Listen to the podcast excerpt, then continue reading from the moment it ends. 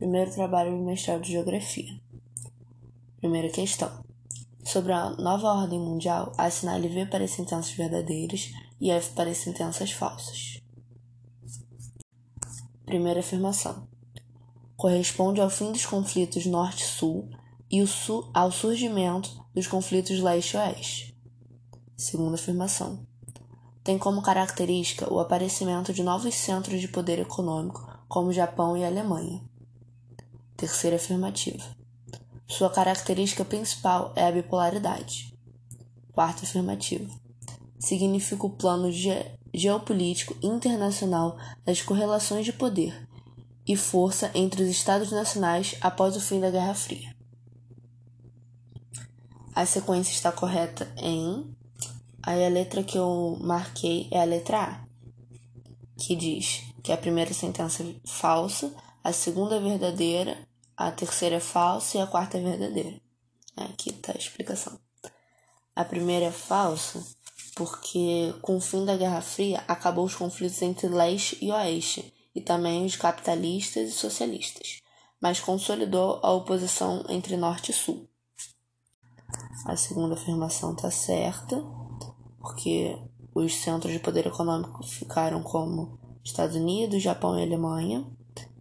Na terceira afirmação, não é a bipolaridade, é a multipolaridade, pela mesma motivo da de cima. E a quarta afirmação está correta. Segunda questão.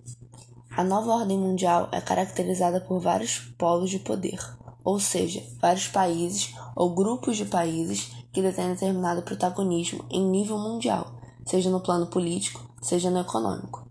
Desse modo, a nova ordem mundial é definida pela letra A, bipolaridade, letra B, neutralidade, letra C, homogeneidade, letra D, multipolaridade, letra E, unipolaridade. A letra certa é a letra D, multipolaridade. Porque os polos de poder são Estados Unidos, Japão e Alemanha. Terceira questão. Com base no mapa, não está correto afirmar que, letra A, foi elaborada com base em critérios econômicos. Letra B, em azul estão os países desenvolvidos e em vermelho os subdesenvolvidos. Letra C, em vermelho estão aqueles países que em maior ou menor grau passaram por governos socialistas ou por influências de extrema esquerda. Letra D representa o panorama da ordem política e econômica internacional na atualidade. A letra que está incorreta é a letra C. Por quê? Porque o modelo que é usado nesse gráfico é o socioeconômico, não o político, para estar tá falando de governo socialista ou de extrema esquerda. Então, não há relação com o sistema político adaptado pelos países.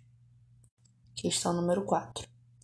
Para além de uma metáfora político-ideológica, o Muro de Berlim foi algo característico de um tempo que alguns chamam de Guerra Fria. Outros, cham... Perdão. Outros cham... chamavam-no de Muro da Vergonha. Fato é que esse famoso muro já foi fisicamente derrubado, mas enquanto esteve de pé, simbolizou. Letra A. A divisão do mundo, do mundo ocidental entre os alinhados do capitalismo liberal sob liderança e domínio norte-americano e o comunismo soviético. Letra B. A intolerância nazista contra toda forma de democracia. Letra C. O último resquício da megalomania arquitetônica de Adolf Hitler, que quis imitar a China e sua grande muralha milenar. D. Letra D. O moralismo puritano dos alemães orientais temerosos da convivência com uma Berlim reluzente e libertária.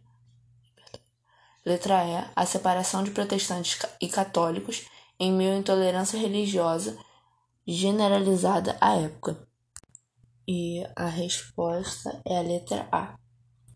Porque a queda simbolizou o fim da Guerra Fria e era o muro que dividia o lado capitalista do lado socialista. É isso.